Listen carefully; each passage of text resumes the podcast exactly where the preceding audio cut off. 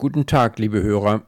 Heute am Sonnabend, dem 18. März 2023, hören Sie zu unserer Andacht aus Römer 10, Verse 5 bis 15, den Vers 8, der ausgelegt wird.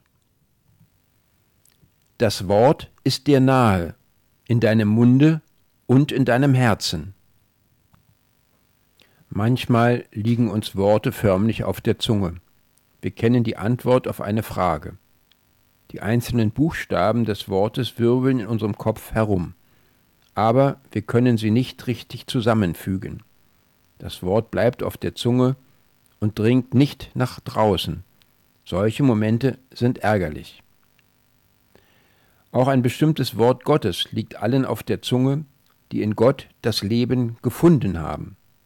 Paulus zitiert an dieser Stelle ein Wort Gottes aus dem fünften Buch Mose.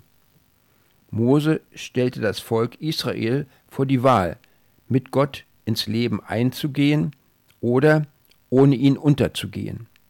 Um eine richtige Entscheidung zu treffen, erinnerte Mose das Volk an ein besonderes göttliches Gebot, das er ihnen als Gottesdiener verkündet und ans Herz gelegt hatte. Dieses Gebot ist das Wort des Glaubens, die frohe Botschaft der Liebe Gottes. Diese wirkt kindliches Vertrauen und sorgt dafür, dass wir uns an unserem Herrn Jesus Christus festklammern und in seinem Tod und seinem Auferstehen Erlösung finden. Dieses Wort oder Gebot des Glaubens ist das Evangelium. Wem dieses Wort schon früh durch Unterweisung und Predigt in Familie, Gemeinde und Kirche ins Herz gepflanzt wurde, dem wird es auch immer wieder im Munde liegen. Andere haben es später kennen und lieben gelernt. Das führt uns alle zu dankbarem Gebet und zu mutigem Bekennen. Ganz besonders vom Wort des Glaubens und der Liebe Gottes soll gelten, was wir als Sprichwort aus Jesu eigenem Mund kennen. Wes das Herz voll ist, des geht der Mund über. Wir beten.